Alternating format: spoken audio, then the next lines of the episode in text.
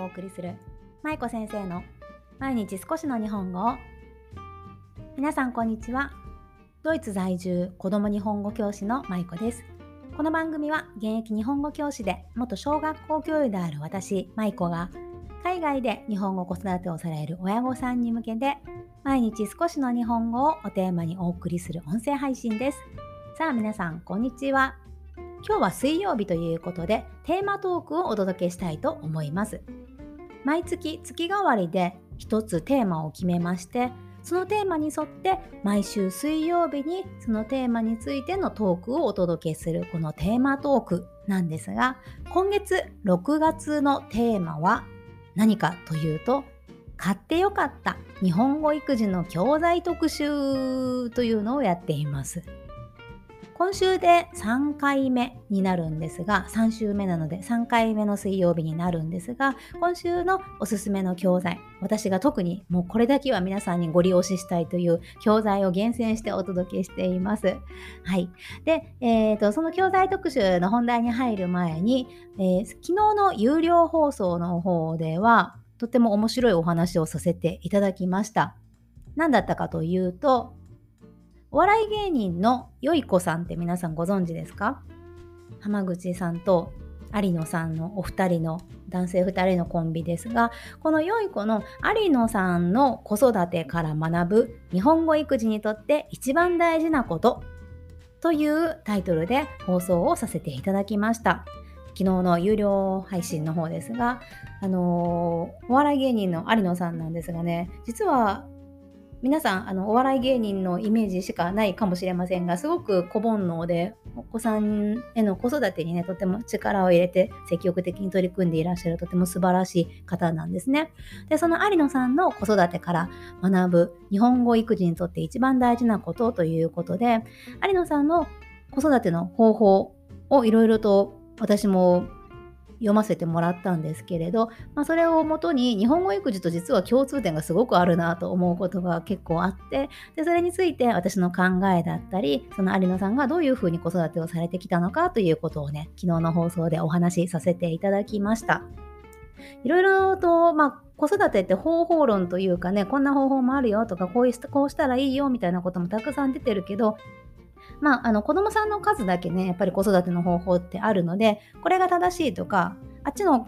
家庭でやってるからうちでも合うよっていうことでもないとは思うんですよね。でもそれをあまりこう何て言うのかなあの方法だけを真似するっていうんじゃなくてその人がされてることの全体像を見たりとか考え方だけを取り入れてみたりとかして我が家なりに自分の家に合うような形に応用していくっていうことがすごく大事だと思うんですね。で、まあ、昨日はその有野さんの子育ての方法から学ぶということでお話をさせていただきました。でこんな風にちょっとした気づきだったり私が日常を考えていることだったりっていうのを放送させていただいているのが有料配信になります。月にだいたい8回から10回ぐらいの放送をしていまして、まあ、えっ、ー、と、なんだっけ、月額で8.99ユーロになっています。で有料放送の方では、まあ、こうした私の気づきだったりあとは我が家でしている日本語育児とか一番最近の私が取り組んでいることだったりっていうのをお話しさせていただいていますのでもし興味がある方はこちらのキャプションのリンクからぜひお申し込みください。サブスクリプションになっています。はいということで本題の方に戻りたいと思います。今日の買ってよかった日本語育児の教材なんですが何かというとタタタタタタタターンさあ今日は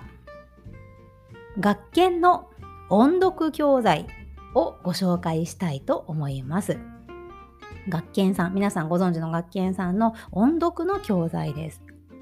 こちらは以前インスタグラムの方でも何度かご紹介しているので、もうすでに持っている方とか、もう知ってるよっていう方もいらっしゃるかもしれませんけど、我が家ではどういうふうに使ってきたのかとか、どんな工夫をして使っているかということもね、合わせてご紹介していきたいと思いますので、ぜひ最後まで聞いてください。さあ、今日ご紹介する学研の音読教材です。実は日本語育児のよかっ買ってよかった教材特集の第1週目先々週ですね2週間前にも実は教材を紹介したんですがその時にもねこの学研さんの教材を私取り上げたんですねでこの学研さんってちょっとまあ話それるんですけどすごくいい教材をたくさん作っていらっしゃって結構なんだろうあんまり当たり外れがないというか私基本的に学研さんの教材すごく信頼できるし好きだなと思うものが多いんですよね。でその中でももうダントツでこれが好きだというのが今日の学研の音読教材です。実はこれ正しい名前があって長いんですけど 3歳から4歳楽しみながら脳を活性化させる音読練習帳3歳から4歳楽しみながら脳を活性化させる音読練習帳というタイトル、まあ、題名その教材名がついてるんですね。で今3歳から4歳というふうに申し上げましたが実はこの教材は4歳から違う違う間違えた5歳から6歳の音読練習帳というのもあって2冊あるんですね。3歳から4歳児さん向けと5歳から6歳児さん向けということで2冊出ています。でこの2冊の違いは、まあ、難易度の違いなんですけれどもやっぱり5歳6歳向けの方がちょっと字が多かったり内容がちょっとだけ難しいものが増えていたりはします。ただどちらもすごく優しい教材だなというふうに私は思っています。優しいっていうのは、まあ、難しさもちょっとはあるんだけれど子供が使いやすいそして子供にとって負担がすごく少ないという意味で今優しいと言ったんですが子供にとって抵抗が少ない教材っていうのは私が教材選びをする時に非常に大切にしているポイントなんですね。特に海外で日本語子育てをしていると子どもの教材を買う時って皆さん日本からいろいろな教材を多分取り寄せたりとか一時帰国の時に買ってこられたりしますよね。でもそういった日本で売られてる教材っていうのは日本で生まれて日本で育つ子どもたちのために作られているものというのがほとんどなんですね。つまりはそういった子どもたちっていうのは自然に生活の環境の中に日本語があって学校でも日本語で勉強をして日本語の教育を受けているそういった子どもたちを対象にしているのでその教材をそのまま海外に持ってきて我が子の日本語教育に生かした時にやっぱりちょっと難しかったりとか少し字が多かったりとか日本語のバックグラウンドがあるという前提で作られているものっていうのが非常に多いんですよね。なのでそういった教材をそのまま海外でも応用できると思って子供に与えてしまうとちょっと難しすぎたりとか子供が抵抗感を示したりとかちょっと合わなくなったりとかね合わないものになったりとかそういったことが起こってきますなので先ほどお話ししたように私が子供の教材を選ぶ時というのはまず子供にとっての抵抗感がないか子供にとって負担が大きすぎないかということを非常に大事にしています。でそういった意味で今日のご紹介するこの音読練習帳学研の音読教材というのは非常に優れています。なぜかというとまずこの教材なんですが内容を皆さんあのお持ちの方はご覧いただいたらいいかなと思うんですが非常に文字が少ないんですね。文字数がとっても少ない。もちろん3歳から4歳を対象にしているということもあるんですがパッと見た時に結構皆さんもあの経験おありかなと思うんですが例えば何かこう、うんと、お役所のね 書類とかをパッと見た時に字がたくさんあって、ね、たくさん書いてあってその字がバッと飛び込んできてうーってなっちゃうことってありませんか？ちょっと字が多いなとかなんか全体的に黒く見えるなとかねああいったことって子供も同じように経験するんですよね。例えば学習プリント、無料の学習プリント、ま、学習教材がね、今インターネットでたくさんダウンロードできますけど、そういったものの中でも字がすごく多いものとか、詰め詰めに書かれているものっていうのは、子供もやっぱりやってて楽しくなかったり、ちょっと負担になってしまう、心の負担になってしまいやすいんですよね。でもこの楽器の教材っていうのは字と字の隙間、ね、ちゃんとスペースが取られていたりあんまり詰め詰めでね書かれてなかったりとかその行数もね少なかったり1行2行、行数もすごく少なかったりという工夫がされていて子供にとっての負担が少ないというのがね非常に私いいなと思っています。他にも工夫として全てのページがカラーで書かれていたりとか、あとは可愛いイラストでね、子供が興味を引くよう、子供の興味を引くようなイラストが書かれていたりして、子供の負担がとっても少なくって優しい教材になっています。はい。で、こちらの教材を私は非常におすすめしています。海外の海外で子供を日本語で育てていく時に必ず私必要になると思っている練習というか、まあ、日本語教育が音読だと思っているんですね。音読がとても大切だと思うんですね。でなぜかというと日本語にそもそも生活の中で触れる機会がない子どもたちっていうのはその家庭の中で日本語でお父さんとかお母さんと会話を例えばしているとしますよね。そうすると会話の部分では日本語は上手になってくるんだけれど読んだり書いたりする力ね、これから小学校に入っていくにつれ必ず必要になってくる読んだり書いたりする力というのはなかなか育ちにくくなります。なので日本語の文字を読めるようになったり日本語の文字が書けるようになったり、ねまあ、書くのは別に後でもいいんだけれど、まあ、とりあえずね読む力っていうのは非常に大事になってくるんですね。そのために音読というのはマストだと思っているんですがその音読をスタートする時のおすすめとしてまず一番最初にスタートの教材としてね、使っていただきたいのが今日ご紹介しているこの学研の音読練習帳です。まあ、それぐらいね、あの、ハードルが低いというか、いい意味でね、すごくハードルが低くってね、使いやすいですし、子供も楽しんでね、この教材使ってくれると思います。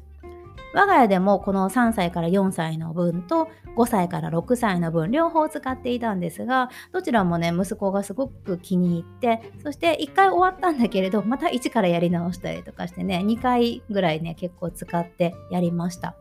はい。まあ、それぐらい子供も楽しんでやってくれた気に入っていた教材でした。もう今は卒業してあの違う音読教材を使っているんですが、まあ、それぐらいねとってもあの幼児さんにも抵抗がないというところがとってもいいなと思っています。さあそして我が家がこの学研の音読教材を使っていた時に工夫していたことというのを3つお伝えしたいと思います。最後にね。さあ、えーと、我が家が工夫していたこととして3つあるんですがまず1つ目がさっきもちょっとちらっと言いましたが繰り返し使うということです。繰り返し使う。音読教材って1回全部すると終わりっていう感じがどうしてもしちゃうんですけれど私は別にまあ1回で終わらなくてもいいかなと思っていて、まあ、2回3回でそして全てやらなくてもいいんですよね子供が好きなところだけやればいいと思うので2回3回と何回でもねあのやりたいと思っている分だけあるいは親御さんがやってほしいなと思っている回数だけ繰り返してつな、えーと、使い続けたらいいんじゃないかなと思っています。なので我が家でも繰り返し使いました。はい、それが1つ目です。そして2つ目は助詞に丸をつける。助詞に丸をつけるという工夫をしていました。皆さん助詞ってご存知でしょうか？日本語で言うあの手におはと言われたりしますが、あのー、何々がとか何々はとかおとかね、ああいったもの助詞と言いますけれど、あの助詞っていうのは結構ね、読んでいる時に子供が読みにくかったり、ね、飛ばしてしまったりとか、なかなか読むのに抵抗があったりとかするものなんですよね。でも日本語って助詞の存在が非常に大きくって、この助詞によって意味が変わったり、受け手と、あの動作をしている人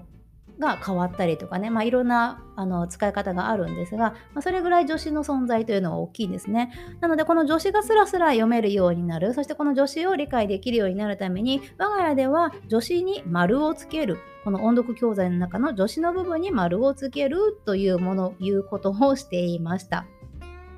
はい。ね。で、まあ、あとは何かな。あとやっていた、はい、あとは工夫の3つ目としては、はい、難易度よりも読みたいものを優先させるということをしていました。あの音読教材はね最初の方は結構簡単なんですけど後ろの方に行くとだんだんとこう行数が増えてきたり内容がちょっと難しくなったりするんですねこの音読教材ねでも別に内容が難しくなったからといって子供が興味がないかというと決してそんなことはなくって例えばうちの息子はあの十二支ね、牛とらうのね、十二支がすごく好きだった時期があったんですね。で、そのハマっている時に、あのね、牛とらうの教材がこの音読の中にあったので、まず最初にそれをしました。あとは早口言葉。もやっぱ子供は好きなんですよね。なので、後ろの方にあったものでも関係なく最初にしたりっていうようなこともしていました。あとは私が教えたい季節の詩だったり、ことわざだったりね、そういったものも最初にしたりっていうことで、難易度とかこう後ろの方にまあ難しいものが普通は来てると思うんですけど、別にそれにその順番に関係なくしたいものを優先していく、子供の興味に沿ったものを優先してやっていくということを工夫してやっていました。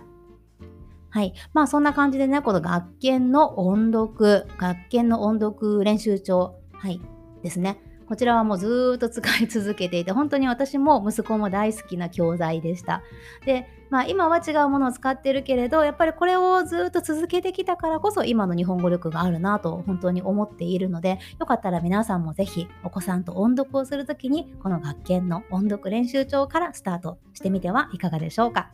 今日のキャプションのところにリンクを貼っておきますので、興味がある方はぜひ覗いてみてください。はい。では今日はここまでになります。今日も最後までお聴きいただきありがとうございました。また来週は違う日本語教材をご紹介したいと思いますので、どうぞお楽しみに。ではまた、えー、木曜日かな？はい、木曜日にお会いしましょう。まいこ先生の毎日少しの日本語を引き続き一緒に頑張っていきましょう。ほなまたね。